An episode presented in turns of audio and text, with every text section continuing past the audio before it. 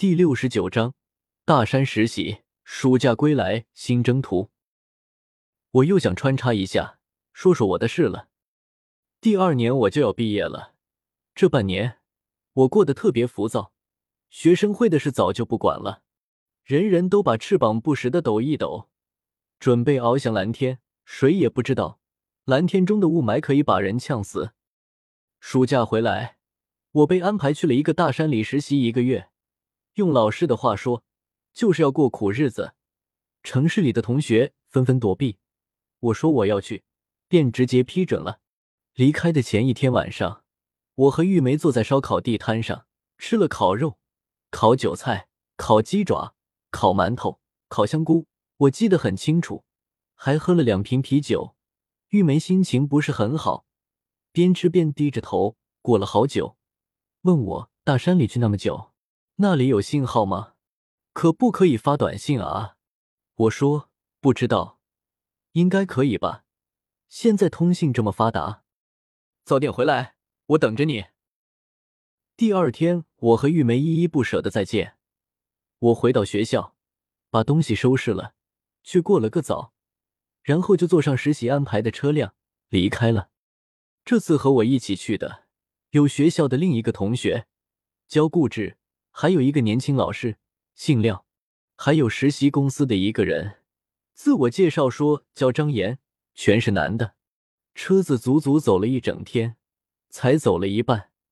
晚上睡在沿途的宾馆，我和顾志睡一间房。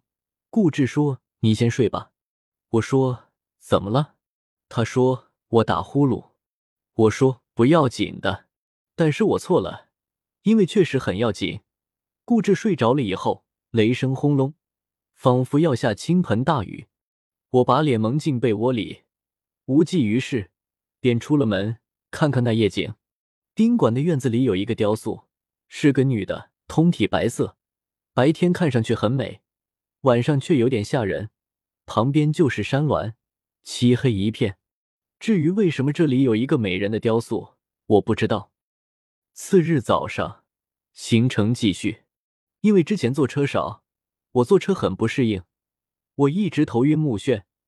窗外的美景无暇顾及，我努力让自己不吐出来，一句话不想说。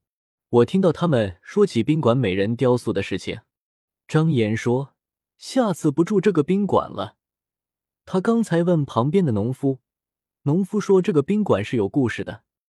廖老师一听有故事，来了兴趣，要张岩快讲。张岩说：“据说这个宾馆死过一个年轻女人，死因不明。死了以后，宾馆一年都没有生意，十分奇怪。”路过的司机和宾客不约而同都不住这家宾馆，仿佛商量好了一般。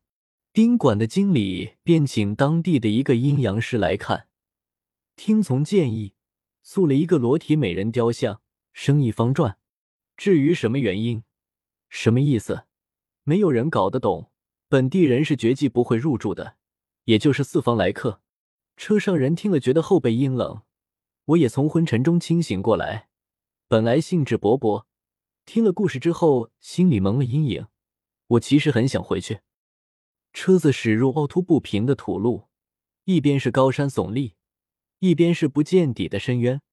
开车的师傅有些紧张，他说：“每次来都是冒着生命危险。”当地人一听去英红村，四百块都顾不上司机。英红村，我第一次听这个村名。觉得有些特别，车里的人都不说话，在看着旁边的深渊，紧握着座椅的扶手，颠簸了两个小时，看到路边的野丛林一片红。张岩说：“这是五味子，可以吃的，下去摘一点。”车子停了，所有人都下了车，环顾四周，鸟叫声都没有，只有连绵不断的群山和一望无际的天边。落日的余晖在树林之间轻轻逗留，树木葳蕤，上面布满青苔。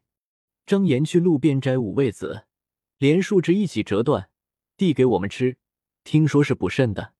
五味子分为南北两种，这是南五味子，我在书上学过，确实可以强身健体。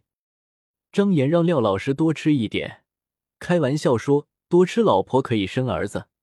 五味子味道酸甜，一股浓烈的中药味，我有点吃不习惯。